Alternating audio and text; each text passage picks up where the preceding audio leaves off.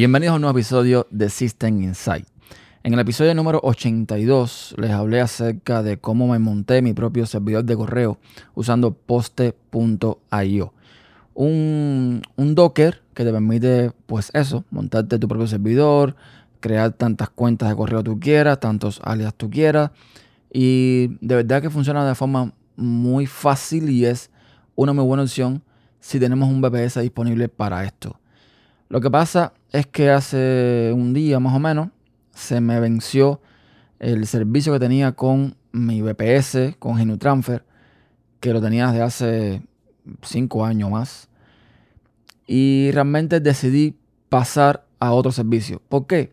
Porque básicamente los chicos de GenuTransfer, los que desde aquí agradezco enormemente por, por su atención, me estaban ofreciendo este servicio gratis y lo estuvieron haciendo por mucho tiempo. Para renovar tenía que pagar una cantidad de dinero que ahora mismo no puedo pagar.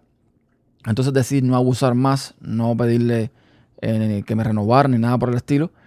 Y me fui a un servicio un poco más barato que eh, aunque he ganado en cuanto a espacio, a prestaciones y demás, es un solo servidor.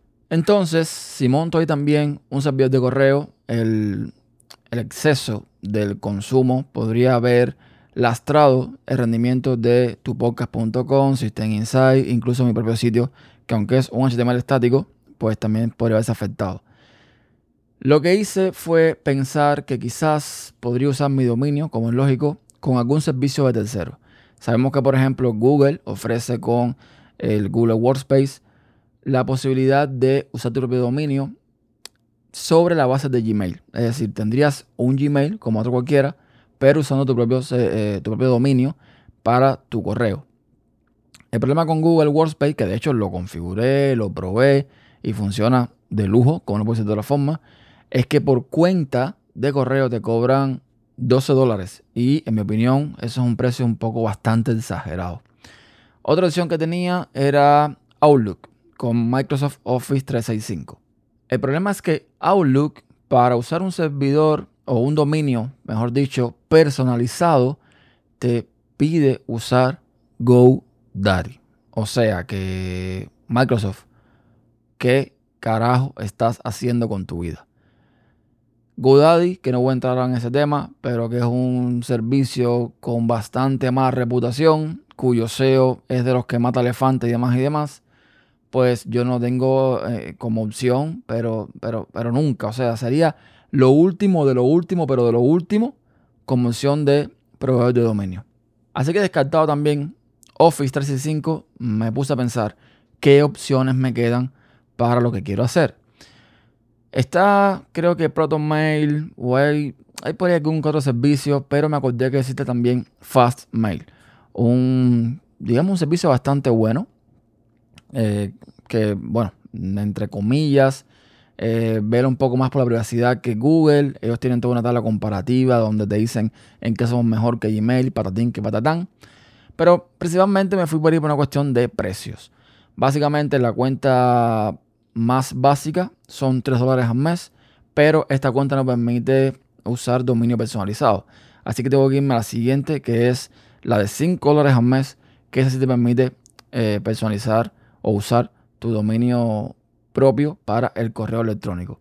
Esta, esta plataforma, este servicio, igual que los demás, te cobra por cuentas de usuario.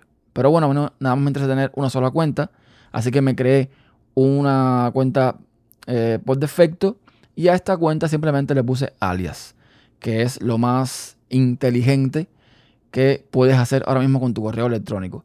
Todo esto en vista a ver qué pasa con MacOS Monterey, con iOS 15 y demás, que Apple viene a poner toda una serie de características nuevas en su servicio de correo, que independencia de lo que pueda hacer o no, decido si quedarme o no aquí en Fastmail, aunque ya pagué el año. O sea, eh, podría ir alternando y ver cuál de los dos me ofrece la mejor eh, opción y en el caso de que Apple sea mejor por algún motivo, pues me iría a Apple o vería si puedo cancelar en Fastmail o lo que sea. No importa. El punto es que decidí dar este paso y me quito un poco arriba todo el tema de gestionar yo mismo un servidor de correo.